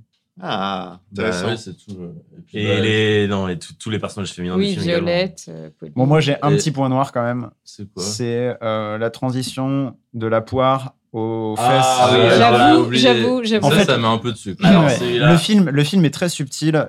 Et à un moment, on a une transition entre une poire en dessert dans une assiette qui est, On avait et- déjà et c'est- compris. et avec une transition sur le dos et les fesses nues de Juliette Binoche. C'est ringard. C'est très beau, c'est très bien filmé, mais c'est juste, euh, bah, c'est euh, là c'est forceur. Là, je suis d'accord. Et c'est- là, il est c'est un peu, c'est un peu l'éternelle question de est-ce que c'est parce que enfin en tout cas moi dans la salle tout le monde s'est marré hein. on l'a vu avec Guilhem ensemble il y avait quand même beaucoup de gens qui ont rigolé à ce bah, moment-là C'est parce, que c'est gros et justement est-ce que c'est pas Ça tranche un peu. c'est un peu la blague du film alors Bah, après est-ce est-ce quand que il y a qu'une seule blague, c'est Quand pas il y a- une blague. alors, non non justement non non mais je- ouais quand, quand il y a qu'une non mais t'as complètement raison mais mais en fait ça a quand même marre parce qu'on en parle tous de ce truc là quand même Il y aura pas des marques dans le film non plus, quoi. Oui, non, mais d'accord, mais c'est. Enfin, tu vois, il y, a- il y a quand même un truc de.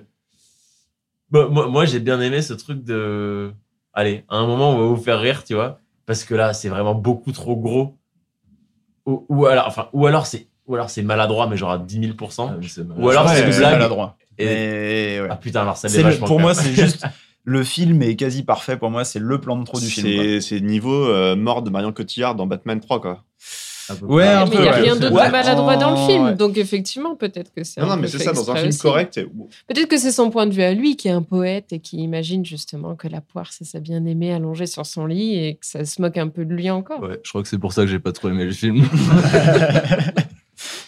Non, ben moi, je trouve que c'est un beau film sur l'enfance. hein. Vraiment, je suis pas euh, bloquée sur, euh, sur ce couple. Oui, c'est vrai. Ouais. c'est vrai que euh, parce qu'il y a ce personnage de jeune fille. Ouais, et qui euh, découvre euh, les plaisirs euh, de la bouche, euh, Non, mais à ce qui est intéressant, c'est qu'elle a- nourriture. Elle, elle- La- En plus, elle. euh, C'est une... Donc, elle a, je sais pas, je crois, elle a, elle a 8-10 ans dans le film. Oui, à peu près, ouais, Et- je pense. Et quand tu vois ce que ce personnage, donc d'une part féminin et en plus très jeune, apporte Mm. finalement au Mm. personnage principal, il y a vraiment un truc comme ça de. Au-delà de la dimension un peu féministe du truc de en fait on a beaucoup à apprendre des enfants aussi parce que euh, C'est ce hyper truc, ludique, la très cuisine. sensoriel Et sur voilà, la c'est- transmission aussi. c'est sur la transmission et sur l'échange parce que c'est son rôle est loin d'être négligeable dans le film aussi Ouais, Mais ça reste Dodin Bouffon, le Napoléon de la gastronomie. Et... Ouais, mais justement, bah, Bah, appellation dont il se moque lui-même, tu vois. Ouais, enfin, ça le oui. fait marrer Ouais, quand on lui dit ça, quoi. sûr. il s'en moque et, euh, et Eugénie s'en moque aussi. Et ça rejoint ce qu'on disait avec Nadine, je trouve, c'est que ça fait partie de tous ces personnages qui sont des notables, enfin des, des nobles en fait de- du film, qui sont, euh, qui sont risibles. De la même manière que le repas du prince. Bah, sa suite, comme il les le appelle. fameux prince de Rasé. euh. Le fameux- c'est bizarre, C'est un peu grotesque aussi. Mais justement, euh, c'est- c'est un, c'est un repas qui a aucun sens. En Mm. gros, euh, c'est pas un vrai spoiler, Ouais. mais dans, le- dans le film intervient un moment un repas euh, auquel, enfin, Dodin est invité est, à un auquel repas. est convié. et euh, ce repas est composé de trois services. Chaque service étant repas composé de, de, de Un 14 repas. plats. C'est-à-dire que Mais ils ont que- passé ouais. plus de 8 heures à. Enfin, c'est c'est complètement. C'est ridicule. Ouais. C'est un, un service c'est un truc, littéralement euh, qui est composé de façon, 12 enfin, plats. Quoi. Ouais, c'est ça. Et le, en fait, le fait que le, le, le prince est le prince d'Eurasie, ça n'a aucun sens. Ça fait un peu penser au. Alors, il y a des gens qui sont plus spécialistes que moi dans, sur le sujet, mais. Euh, sur Tintin.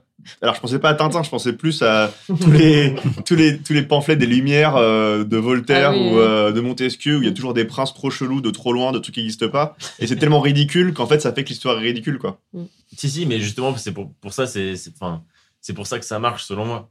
C'est qu'en fait, il y a une espèce de, une espèce de volonté de, de se moquer Mm. de ce truc-là, Mm. où en fait, le, le messager du prince d'Eurasie est lui-même moqué par les notables amis de Dodin qui sont eux-mêmes moqués en fait par la tonalité du film global. Donc c'est, enfin, c'est un truc qui, qui finalement est assez drôle.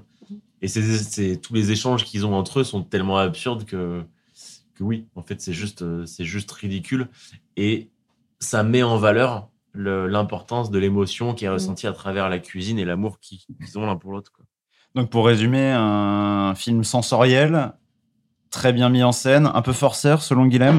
Je pense que je regrette aussi d'avoir eu trop faim pendant le film. Ah, ça oui. Et ça m'a, c'était limite, un- enfin pas inconfortable, mais de très.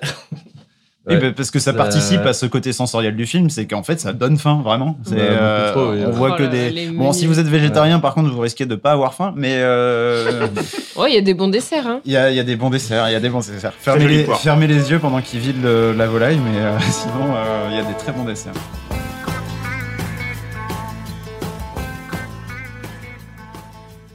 Donc on passe des plaisirs de la table aux plaisirs de la chair avec euh, Simple comme Sylvain de Monia Chokri. Alors Monia Chokri, c'est une cinéaste et actrice québécoise de 41 ans qui s'est fait connaître grâce aux Amours imaginaires de Xavier Dolan, Ah là là. dans lequel elle tient l'un des rôles principaux.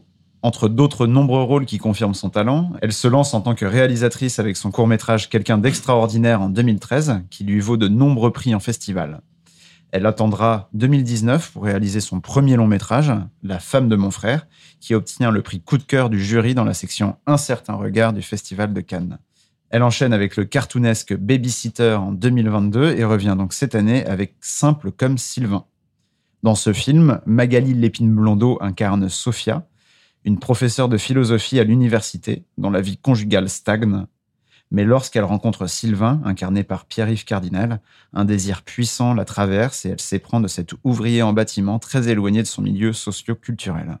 Chez Platon, l'amour est intrinsèquement lié à la notion de désir. Ma nuit. Salut, je t'aime. Moi aussi, je t'aime. Une coupe d'affaires d'électricité à faire si vous voulez pas brûler vif dans la nuit. Brûler vif? Aïe, Dans, dans quel sens? Dans quel sens, brûler vif? Eh boy, es-tu correct? Oui. T'as rencontré quelqu'un? T'as presque rien dit à table, tu m'appelles plus, puis t'es de bonne humeur. Salut, j'arrête pas de penser à toi. Salut, j'arrête pas de penser à toi. Je pense que j'ai rencontré quelqu'un. Tu penses que t'as rencontré quelqu'un? S'aimer comme si l'amour, c'était la mort. C'est tellement beau. C'est qui on dirait beau? Michel Sardou. Et c'est un grand oui pour toi, Guilhem. Euh, ouais, moi je lui décernerai mon label euh, bête de film. C'est vraiment, ouais, j'ai vraiment adoré. euh, Il y a tout qui est très bien dans ce film. Euh, Euh, la caméra, j'ai beaucoup aimé. Les blagues, c'est extrêmement drôle. Euh, Il y a ouais, une, enfin, toute une sensibilité euh, autour de la recherche de l'amour. euh, Est-ce que ça peut marcher? Qu'est-ce qu'il faut? Il y a la lutte des classes dedans en plus. Il y a des scènes de sexe qui sont, euh, je trouve, extrêmement bien filmées. C'est extrêmement original. Et Euh, inhabituellement très érotique.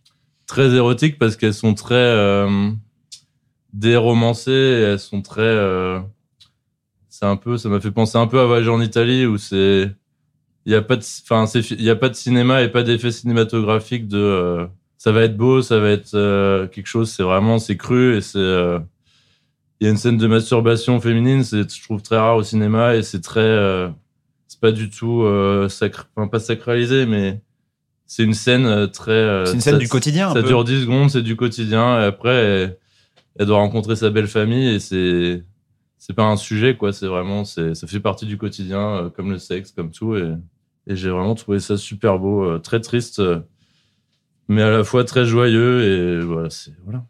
Bon, ça résume la vie. Et donc un grand oui pour Guilhem, un grand non pour Charlie. Je sais même. Non, un grand nom, pff, j'en sais rien. Non, non, c'est pas. Un grand nom, je sais pas. Je, je dirais surtout que. Bah, en fait, j'ai une perception totalement inversée à, à celle de Guilhem, où justement, tu disais tout à l'heure, Guilhem, que euh, tu trouvais que le film de Ken Loach manquait de subtilité. Je pense que là, selon moi, en termes de film qui manque de subtilité, on est dans, dans le gros haut du panier, quoi. Après, on n'est pas dans le même registre là, on, On est dans pas une dans comédie. donc, euh, Non, mais justement, c'est en fait où. bah, typiquement, tu vois, tu parles de la scène de masturbation féminine qui, effectivement, est assez rare et potentiellement assez, euh, assez percutante. Elle n'est pas si. euh, Alors, si- c'est, alors, si je peux me permettre, je parle euh, à la place de Guilhem, mais j'ai l'impression que ce qu'il disait justement, c'est qu'elle n'était pas percutante et c'est ça qui la rend intéressante. Mais non, mais. Si tu me confirmes, Guilhem Mhm. Ouais, c'est ce que j'ai dit. bah, je- moi, je la trouve. euh, en fait, moi, je trouve, je trouve qu'en fait, il y a beaucoup. Tu vois, tous ces mouvements de caméra, ces trucs un peu volontairement cheap, là. Tu vois, de zoom ou de travelling avant, ou de. Avec des, des intentions sonores qui se rajoutent par-dessus, qui sont un peu censées nous faire rire. Et sur moi, ça n'a pas marché. Ça marchera sûrement sur d'autres personnes, tu vois. Mais en fait, l'aspect grotesque du film, moi, je l'ai trouvé euh, pas drôle. Et j'ai trouvé que le, la dimension sociale aussi était beaucoup trop, euh, justement, pas subtile, beaucoup trop grosse, tu vois. Enfin, genre, est-ce qu'on a, en fait, est-ce qu'on a besoin pour euh, faire un, un film où, en gros, le scénario, c'est genre, eh, vas-y, on va filmer une histoire d'amour impossible, ce qui a déjà été fait genre 472 fois. Est-ce qu'on a besoin d'une prof de philo et d'un électricien? Ou est-ce qu'on peut faire un truc un petit peu plus dans la demi-mesure où euh, ça peut justement un peu plus nous toucher parce que c'est aussi ça qui, est un peu plus vrai? Et c'est pas pour ça que ça peut pas être drôle et que ça peut pas être un peu loufoque. Ce qui est une tonalité assumée du film et que je trouve. euh, et que je critique pas du tout. Mais est-ce qu'on a besoin de rentrer dans des trucs aussi stéréotypés pour que ça fonctionne? Enfin, en tout cas, sur moi, du coup, c'est ce qui a fait que ça a pas du tout marché, quoi. Mais après le grand euh, oui de Guilhem et le grand non de Charlie, et pour te répondre, euh, à t- pour répondre à ton questionnement, Charlie, on va appeler l'arbitre. Et le grand euh, de Dimitri. Un parfait 10 sur 20. Euh, non, effectivement, moi je, je suis euh, monf. Et euh, il y a des, des choses que j'ai vraiment beaucoup aimé. J'ai beaucoup, aimé- beaucoup aimé les mouvements d'appareil. Il y a des plans qui sont vraiment inventifs, euh, qui sont hyper intéressants, qui, qui jouent la comédie, qui font que c'est drôle. Euh, donc ça, c'est vraiment une partie que j'ai beaucoup aimé. J'ai bien aimé aussi le côté un peu loufoque qui est un peu moins poussé que dans Babysitter, son film précédent, qui, avait vraiment un côté Tex Avery qui pouvait des fois, des fois être un peu énervant. Oui, qui m'a un peu lassé moi-même Ouais. aussi, j'avoue. ouais. Là, je trouve que c'est un peu moins le cas, donc ce côté-là est cool. Et je suis aussi d'accord avec Charlie. euh, je suis la Suisse, bonsoir. Enfin, et non pas le Canada. Euh, concernant effectivement ce- cette critique euh, d'un côté bah, du prolétariat et de l'autre côté de cette espèce d'élitisme prof de fac, Télérama, même s'il n'y a pas sûrement pas Télérama au Canada, mais vous avez compris le principe, qui est poussé à bloc et où moi, alors c'est ma sensibilité aussi peut-être, mais j'ai l'impression qu'on tapait plus euh, sur les prolétaires qu'on tapait sur les bourgeois. Et ça m'a, euh, je sais que c'est pas forcément le cas, vous l'avez pas senti comme ça, mais moi j'ai senti je ça et ça- m'a forcé, ça m'a un Bah, moi, je suis, je suis team Guilhem pour le coup. Et euh, je l'ai pas ressenti comme ça, effectivement. En fait, euh, moi, je trouve que justement, ce que j'ai beaucoup apprécié dans le film, et contrairement aux mille et une euh, comédies euh, sentimentales qui traitent un peu du même sujet, des amours impossibles euh, et tout, je trouve que le film n'est vraiment pas tendre avec son personnage principal. Euh, donc, euh, Sophia. Euh, parce que elle- en fait, elle passe son temps à vouloir élever Sylvain, donc qui n'est pas du même milieu socio-culturel qu'elle, et c'est un truc qu'elle rabâche et qui elle l'attend. Mais lui, ça ne lui pose jamais problème. C'est à elle que ça pose problème systématiquement. Et euh, en gros, elle, elle arrête pas de vouloir. Elle lui corrige ses fautes d'orthographe, ses fautes de grammaire, euh, pour pour euh, qu'il se sente mieux, pour qu'il puisse mieux s'exprimer, pour avoir un regard sur le monde plus large, etc. Tu vois, et c'est ses revendications. Et je trouve que en fait, tous les problèmes euh, socioculturels qui sont mis en avant dans le film, Mhm. ils viennent d'elle et pas de lui. Après, il y a comme une séquence où il est très violent. Et euh, j'ai trouvé que ça faisait un petit peu ce truc, euh, genre les, les, les, les pauvres sont violents par nature, l'homme sauvage. il y a- j'ai, enfin, je sais pas. ça m'a- Ah oui, ça fait un peu cliché cette scène-là, c'est sûr, par rapport à du coup son mari qui est, je trouve, vraiment détestable dans le film. Complètement. euh, surtout avec euh, la scène euh, de sexe à la fin. Et euh, mais c'est vrai qu'il a l'air tout doux, etc. Et euh, très euh, woke. euh, J'ai tout compris euh, comment fallait faire, mais finalement, il est complètement impuissant euh, par rapport à Sylvain. De, il a pas de réaction en fait à- au fait de se faire larguer. Et euh, oui, ce que tu disais, Nicolas, sur euh, bah, Sophia, c'est que elle, a, enfin, elle fait, donne des cours de philo sur l'amour euh, qui reviennent au cours du film, mais à la fin, comme euh, bah, c'est un peu ce qu'il y a dans le film, c'est qu'il y a plein d'avis différents. Il y a plein de philosophes qui ont des Des avis di- différents sur l'amour, ouais. Et bah pff, oui, il y a pas de solution, il y a pas de réponse. euh, c'est euh, faut, oui, ça- il y a pas de, de recette magique. Après, c'est vrai que par rapport à ce que vous dites, euh, et ça correspond bien à ce qu'on dit sur le fait que le cinéma de Monia Choukri, en tout cas pour ce qu'on en a vu, est relativement loufoque et presque cartoonesque. Euh, on n'est pas ici dans un film qui est naturaliste, en fait. On est dans un Ah film non, qui est exagéré, presque dans un, pas dans un conte, mais dans, un- dans, une, euh, dans une histoire comme ça qui est très exagérée. Donc, ce qui explique un petit peu cette, euh, cette, cette, euh, exagération de tout, en fait. Bah après, moi, je trouve que c'est justement c'est une euh, c'est une cinéaste qui euh, qui traite beaucoup l'artificialité de du monde, euh, des concepts sociaux, des constructions sociales et socioculturelles. Et bah ça se ressent en fait dans sa mise en scène et son montage, qui sont bah, des fois cartoonesques, des fois très appuyés. Par exemple, le, le, le film s'ouvre euh, sur le titre du film qui apparaît à l'écran dans un panneau publicitaire. Enfin, tout est appuyé en fait. La mise en scène se montre vraiment. Elle a envie qu'elle soit visible et ça répond vraiment. euh, Enfin, ça montre l'artificialité du dispositif euh, cinéma, quoi. Enfin, faire un film, c'est quelque chose d'artificiel. On assemble des bouts de d'images et, et on fait en sorte que ça ait un sens. Elle, elle montre cet assemblage, elle montre les arcanes de ce truc-là. Et je trouve que ça répond vachement bien euh, aux propos qu'elle qu'elle tient dans le film, où justement, euh, il est idée de montrer que bah, tous ces concepts socioculturels qui nous séparent, et euh, on peut passer outre, mais ça reste un frein pour la compréhension et pour l'appréhension bah, d'un amour, et, là, en l'occurrence aussi d'un film. Là, t'es en train Du coup, tu fais un parallèle entre le- l'aspect grotesque de l'histoire et l'aspect grotesque de, de sa façon de mettre en scène. Bah oui, oui, je pense que bah, pour moi, c'est, enfin, ce que toi, ce qui t'a déplu, toi, en fait, moi, ça m'a plu. Mais en fait, c'est exactement Ah, pour les mêmes contre, raisons. moi, moi, l'aspect euh, volontairement cheap des mouvements de caméra et de typiquement euh, foutre les titres sur des panneaux publicitaires, euh, limite avec le et un bisou sur la bouche à la fin, à la rigueur, enfin moi, ça me touchera jamais de la vie, mais ça peut être un peu rigolo.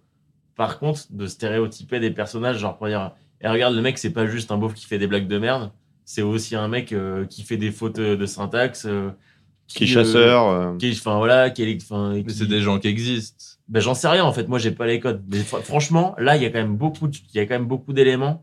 Genre, c'est des gens qui existent. Moi, c'est- le, le c'est des gens qui existent. Je veux bien chez Ken Loach et chez Bruno Dumont, où tu as un aspect un petit peu plus documentaire et ancré dans la réalité, avec une patte de cinéaste qui a rien à voir avec ça. Et c'est pas, je compare pas le- les registres cinématographiques de ces réalisateurs-là.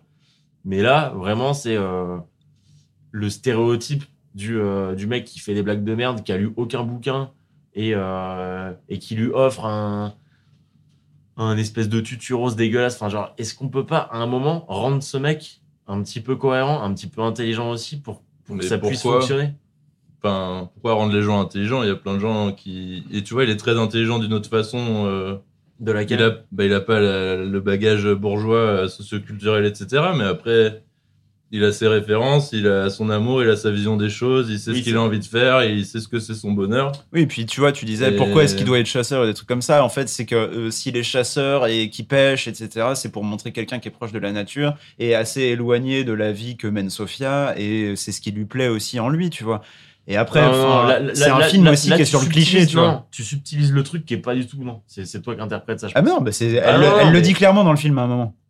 Qu'il aime, euh, qu'il est proche de la nature et que ça lui plaît. Elle le dit, elle le raconte à son ami qui est justement interprété Ouais, par Monia alors, Chokri. ok, alors, si tu veux, t'as ça, mais t'as aussi, euh, enfin, le mec qui cite Michel Sardou, enfin, il y a des trucs quand même genre, et, et c'est censé être drôle et tout, et genre, je veux, je veux bien que ça fasse rire des gens, tu vois, mais juste, franchement, est-ce que ce mec-là aurait pas pu être moins stéréotypé et faire une espèce de demande en mariage au milieu d'un repas où, euh, où il fout mal à l'aise tout le monde, enfin, genre vraiment. Je suis assez d'accord avec Charlie. Moi, j'ai été mal à l'aise avec le stéréotype euh, de, de moi- Sylvain. moi- moi, j'aurais Mais trouvé- c'est pas un stéréotype, c'est. Je comprends pas ce que vous voulez dire. Enfin, vous voulez que ce soit, ça devienne quoi Qu'il devienne plus. un- Enfin. Qu'il ait fait des études et qu'il soit Bah pas pas du électricien et du coup qu'il s'appelle pas si Sylvain. Du, du coup, du coup, pour le coup, ça m'a fait aussi fait. Non, on n'a rien contre les Sylvain. Euh, Sylvain Mirouf, si tu nous écoutes. Euh, mais euh, non, pour le coup, ça m'a fait penser à Connemara de Nicolas Mathieu, qui est sorti il y a deux ans, euh, euh, qui est un livre euh, qui parle qui a à peu près le même sujet, où il y a deux, deux personnages. Euh, alors, c'est un peu différent parce qu'ils viennent tous les deux de la même ville à la base, mais au final, il y a un personnage qui est, qui est resté dans la ville et qui est un petit peu le beauf du coin, entre guillemets, qui fait du, du hockey. Et euh, il y a la fille qui, elle, est une, macroniste, euh, management, euh, l'enfer. Et ils se retrouvent, euh, deux personnes complètement différentes. Est-ce qu'ils vont pouvoir s'entendre ou pas? C'est un peu la même histoire. Mais je trouve que c'est beaucoup mieux adapté parce que le personnage euh, du hockeyeur qui est resté dans sa campagne euh, est mieux construit et pas une espèce de caricature sur pattes, quoi. Ouais, je l'ai pas senti comme une caricature, Sylvain. Et après, au Ah ouais. aussi, je pense que le côté. C'est un film un peu sur le cliché aussi, parce Mhm. que elle aussi, c'est un cliché.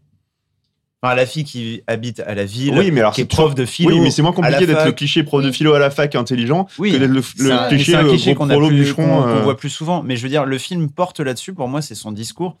Et justement, l'idée, c'est de montrer que malgré euh, le fossé qui les sépare à ce niveau-là, ils arrivent à se trouver. Et euh, bah, en fait, il peut, il peut. Enfin, s'il avait été un peu, euh, s'il avait eu plus de références. et justement, trouver, tu, parles de sa référence à Michel Sardou.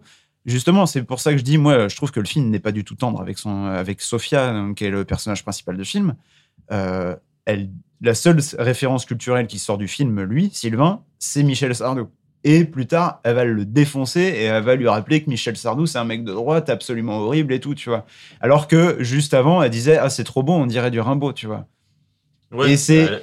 Mais moi, je trouve que le, le film la taille, elle, et montre euh, bah, toutes les. euh, bah, enfin, toute la complexité aussi de, de son jugement, quoi. Tu vois, c'est, euh, je trouve ça assez, assez fin, moi, de ce niveau-là, à ce Ce niveau-là. que je quoi. comprends pas, c'est que vous voulez trouver le personnage de Sylvain trop stéréotypé et vous dites comme si c'était péjoratif qu'il soit euh, électricien et qu'il aime Michel Sardou. Et c'est ça que je comprends pas. C'est, enfin, à aucun moment c'est péjoratif qu'il évidemment qu'il soit ouvrier. c'est ce qui est que... moqué dans le film. C'est ce qui est moqué. C'est ça qui est le Mais c'est pas moqué. C'est des moments où tout le monde se marre à chaque fois. Oui, mais vous-même qui m'avez dit, genre, toute la salle se marre dans ce genre de moment, mais genre, ça fait un peu foutage de gueule. C'est comme le truc avec. euh.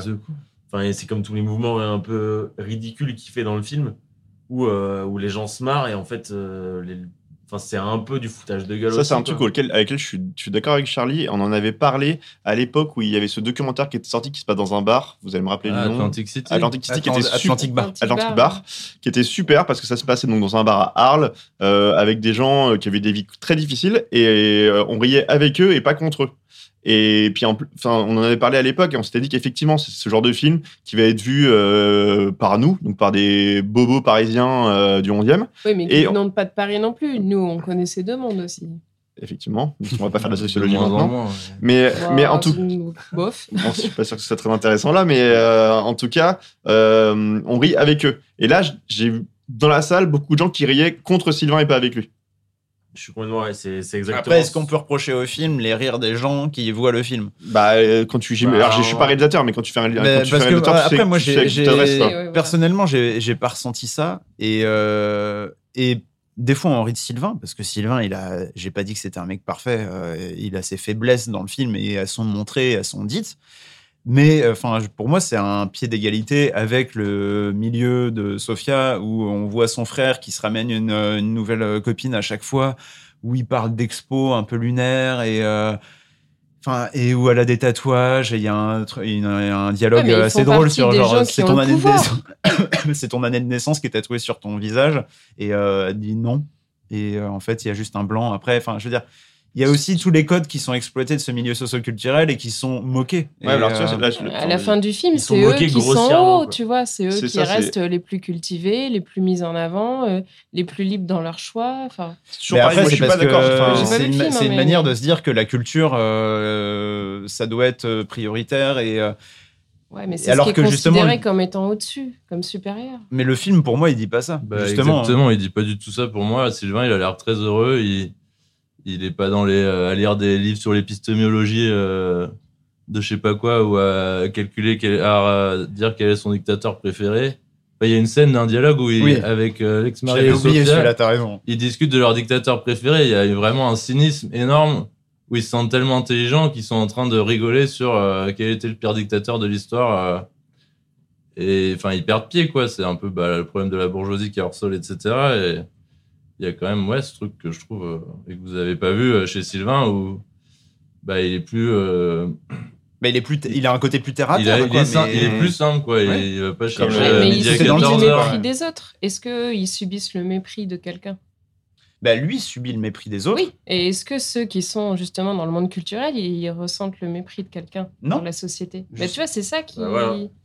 Mais bref, mais en Bah, fait. justement, en c'est non, mais attends. juste pour dire, c'est c'est justement ça que je trouve intéressant. que dénonce le film. donc. c'est que le, le film montre que le côté de Sofia euh, va se moquer et euh, va juger le côté de Sylvain, mais l'inverse n'existe pas.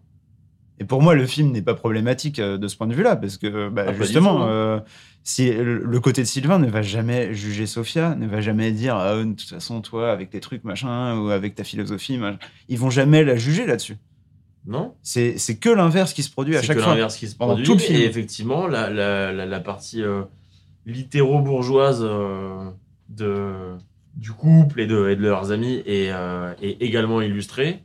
Mais, euh, et j'en reviens à mon propos de base, c'est que pour faire passer le message de façon beaucoup plus, de façon, de façon beaucoup plus franche, selon moi, il aurait fallu que ce soit un peu plus dans la, plus dans la subtilité, quoi. C'est tout. C'est qu'en fait, euh, tu vois, on, parlait de subtilité avec Ken Loach et tout tout à l'heure, et là, enfin, vraiment, c'est moi, ce qui marque dans ce film, c'est euh, c'est con. Le propos de base, il était genre chambé, ça aurait pu être trop bien.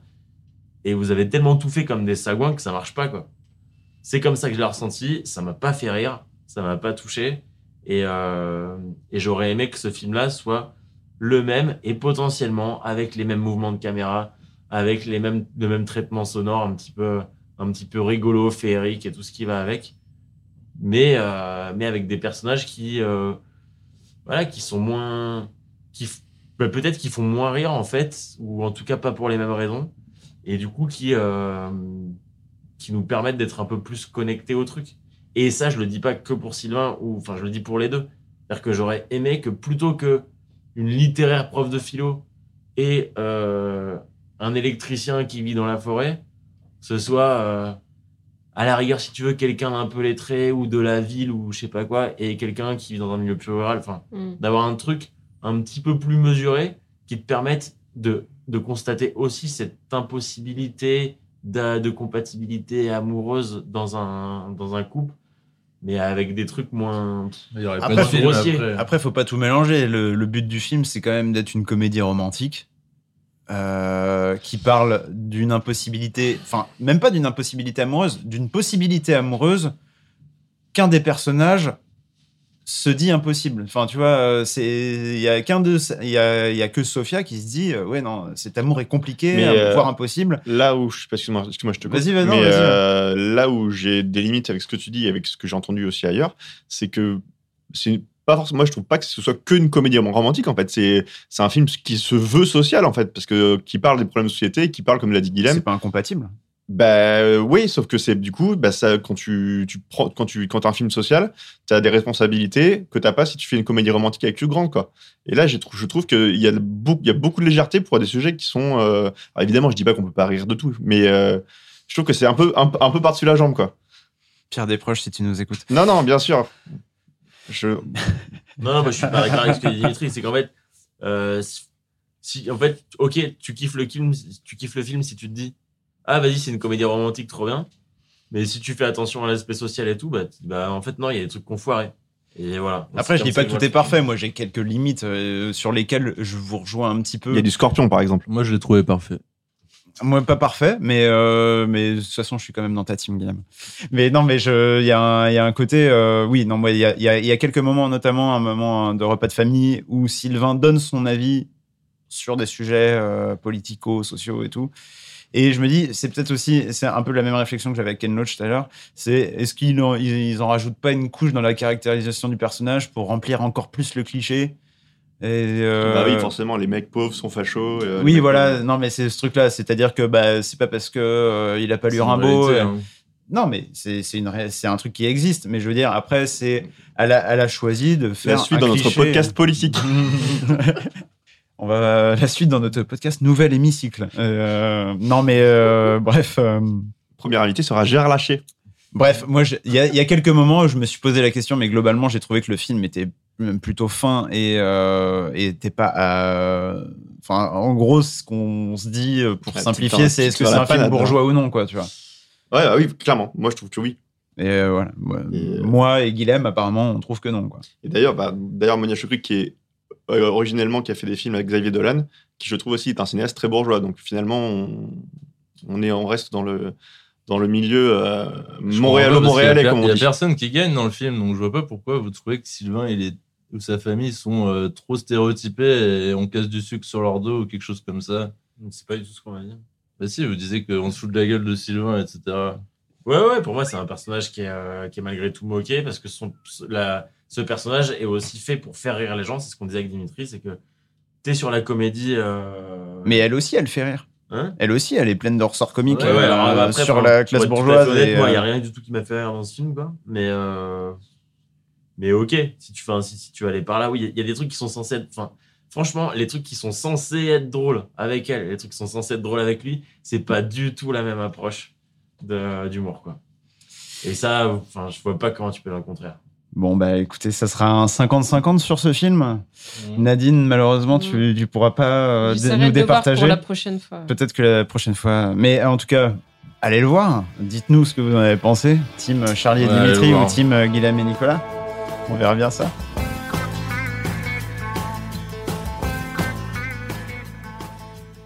Bon, pour terminer, il nous reste euh, quelques petits films dont on voulait vous parler. Et euh, Guilhem, lui, voulait vous parler du Syndrome des amours passés, réalisé par Anne Siro et Raphaël Balboni, qui est un film euh, belge. Et euh, bah, ça fait une bonne suite à ce qu'on vient de dire sur, sur Simple comme Sylvain de Monia Chokri. Ouais, dans le thème de l'amour, de la sexualité, euh, des modalités relationnelles en 2023. Euh, j'ai bien aimé, c'était assez intéressant. Il y a notamment les scènes euh, de sexe qui sont très graphiques, enfin très euh, subjectives, on va dire. C'est des danses où c'est assez graphique. C'était très très joli. Et c'est oui, c'est des couples qui se cherchent aussi, euh, comme comme le film d'avant. J'ai vraiment bien aimé. Oui, je t'interromps juste le, synopsis du film euh, pour vous donner envie d'aller le voir, parce qu'il est assez marrant. Moi, c'est ça qui m'a donné envie d'aller le voir. C'est un couple euh, de trentenaires euh, qui veulent avoir un enfant, mais qui n'y arrivent pas. Et on leur signale qu'ils ont un syndrome, le syndrome des amours passés. Et en gros, pour régler leurs problèmes, ils vont devoir coucher avec tous leurs ex-partenaires sexuels. Ce qui crée quelques, Oui, parce qu'il y a une, une inégalité entre l'homme et la femme. Et Exactement. L'homme qui doit retrouver euh, trois, euh, trois de ses ex, alors que la femme en a une quinzaine. Voilà. Donc, euh, oui, non, c'est c'est vrai que les scènes de sexualité sont. aimé, euh, Ouais, j'ai- trouvé ça gentil. Mm. Donc, Ouais. euh, dans le jargon, ça veut dire ouais, c'est sympa sans plus. Mais euh, en vrai, non, c'est c'est vrai que je suis assez d'accord avec toi. Les scènes de, de sexe qui sont enfin, genre, euh, ultra inventives. Et euh, pour le coup, à l'opposé de celle de Monia Chokri. Mais c'est une toute autre proposition, mais qui sont. Enfin, c'est vraiment intéressant. Et, euh, et assez belle. Et après, le film est assez drôle aussi. Ouais, j'avais bien aimé les dialogues euh, où il y a beaucoup d'hésitation, où c'est, c'est, oui, ça fait, plus- c'est très, enfin, plus réaliste et un peu brouillon, mais avec une sincérité, quoi. J'avais bien Mm. aimé. euh. Ouais, c'est très sincère. Il y a un côté assez onirique aussi dans le film qui est, qui Ouais. est très plaisant. Ouais, c'est ça, bah ouais. C'est un bon petit, un bon petit euh, film euh, assez marrant, un film du dimanche soir, quoi. Voilà. On est d'accord? Ouais. On va passer au film du lundi soir. On va passer au film du, euh, oui, du, je ne sais pas de quel jour, parce qu'en en fait, on est allé voir avec Dimitri et Guilhem le film House de Nobuhiko Obayashi, un film de 1977.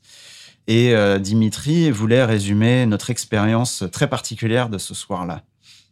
Alors tout à fait, c'était vraiment une expérience très originale. Donc pour re- replacer un petit peu ce film, c'est un film qui date de 77, comme tu l'as dit, qui a été euh, à la base une demande de la Toho, qui est la boîte de production japonaise qui a notamment fait euh, tous les Godzilla, et qui, après le succès en 75 des Dents de la Mer, euh, a demandé au réalisateur de faire un film d'horreur un peu dans le mood des, Dents, de la Mer. Il a pris l'argent et après il a pas du tout fait ça.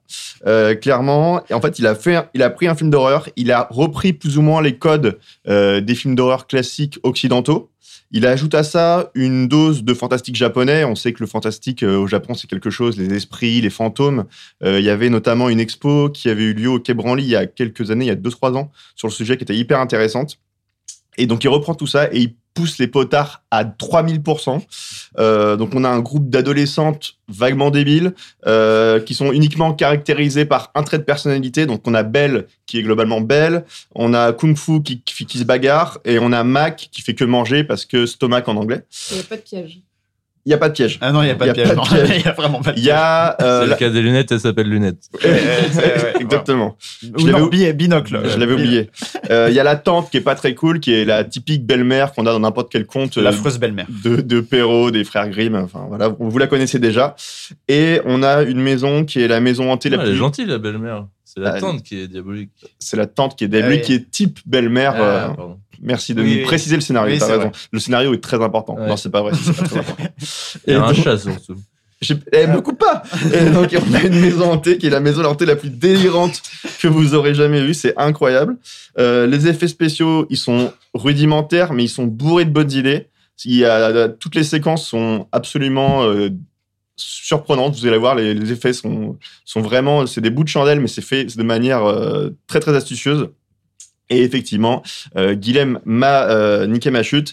On a même un chat qui tire des rayons laser avec les yeux. Alors, que demander de plus? Euh, Donc, c'est déjanté, c'est rigolo, c'est délirant. Et euh, je, moi, je m'attendais plutôt à aller voir un film d'horreur, en fait, pour être honnête. Et Pareil. en fait, c'est une espèce de truc entre Roger Rabbit euh, et Poltergeist. Et c'est incroyable. Ouais, non, je suis, je suis entièrement d'accord. Le- Justement, moi, la réflexion que j'ai eue en sortant du film, euh, en fait, la même journée, avec Guilhem, on s'est fait euh, The Old Oak, et euh, le soir, après, avec Dimitri et Guilhem, on s'est fait House. Et en sortant, je me suis dit, j'ai pleuré deux fois aujourd'hui, et absolument pas du tout pour les mêmes raisons. Je me suis bidonné, j'ai j'ai failli me pisser dessus tellement j'ai ri Moi, ça fait devant le très chat qui chante. que le chat qui chante, c'est incroyable. J'ai fait très longtemps que j'avais pas ri autant au cinéma, quoi. Donc si vous avez l'occasion, euh, il est à la fois sorti en DVD, Blu-ray, je crois, euh, et euh, il doit passer dans quelques salles de ciné. Ouais, encore. Euh, allez le voir, c'est genre un bijou. C'est allez, et allez-y avec des potes, c'est enfin génial. c'est trop bien.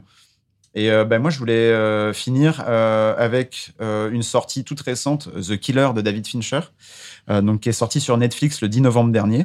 Euh, The Killer, c'est le deuxième film réalisé par euh, David Fincher dans le cadre de son partenariat avec la plateforme euh, au N rouge, comme on l'appelle. Le film raconte l'histoire d'un tueur à gages froid et méthodique qui connaît son premier échec lors d'un contrat à Paris. Suite à ce revers inhabituel, sa confiance euh, sans faille est mise à l'épreuve alors que sa vie est maintenant en danger. Alors malgré ce qu'on pourrait penser à l'issue de ce résumé, que l'on a déjà vu et entendu dans de nombreux euh, thrillers d'action, The Killer prend dès son départ euh, les spectateurs à contre-pied. Sa démarche est ailleurs que dans l'actionneur survitaminé, puisqu'elle se concentre moins sur la narration que euh, sur le portrait de son protagoniste. La voix off qui jalonne le long métrage permet à ce dernier de se dévoiler à nous tout en faisant un commentaire sur la société de contrôle et de surveillance dans laquelle il évolue. En bref, le film présente un personnage en contrôle dans un monde de contrôle. La métaphore sur la création et surtout sur Fincher lui-même, réputé pour être un réalisateur plus que perfectionniste, est plutôt finement développé, et ce, dès sa séquence introductive qui est assez brillante. Euh, c'est un pur film fincherien qui tend à s'essouffler un peu quand même euh, dans sa seconde partie, euh, qui est plus prévisible, même si elle est garnie de véritables moments de bravoure et assez soignée en termes de mise en scène, notamment une scène de baston nocturne euh, où chaque coup se ressent comme s'il nous était destiné. C'est assez fou. Mais euh, pour résumer, The Killer, c'est un film assez plaisant par son aspect euh, contemplatif et sa dimension assez autobiographique au final, mais qui peine à solliciter de l'attente. Les événements s'enchaînent de manière un peu trop lisible. Mais bon, même un Fincher plutôt mineur reste un outil d'analyse riche qui donne envie d'être revu. Euh, moi, j'ai une question. C'est euh, est-ce que tu aurais préféré le voir au cinéma ou est-ce que c'est pas grave que ce soit sur Netflix? Parce que euh, voilà, ça c'est ma première question. Alors, euh, moi, je pars du principe que je préfère toujours voir les films au cinéma, quels qu'ils soient. Tous les films? Tous les films. D'accord. Bon, Euh, après, moi, je choisis les films que je vais voir au cinéma. Mais évidemment, un David Fincher, j'aurais préféré 100 fois le voir au cinéma. Et il y a que quelques chanceux qui ont pu euh, aller le voir lors d'avant-première, de projection presse ou d'une euh, projection à la Cinémathèque française. euh, voilà. Et deuxième question, est-ce que tu sais pour la suite de sa, sa carrière si, Euh, alors, si il est a priori, il a d'autres projets avec Netflix. Mais en fait, euh, depuis 2000, en, c'est en 2020, il avait annoncé qu'il avait un contrat de 4 ans avec Netflix, d'exclusivité de- avec Netflix pendant 4 ans. Donc, euh, bah, il a produit plusieurs séries, produit et participé à réaliser euh, plusieurs séries. Donc, euh, bah, il avait participé à Mindhunter, par exemple. Il avait participé à Love, Death and Robots, une super série d'animation.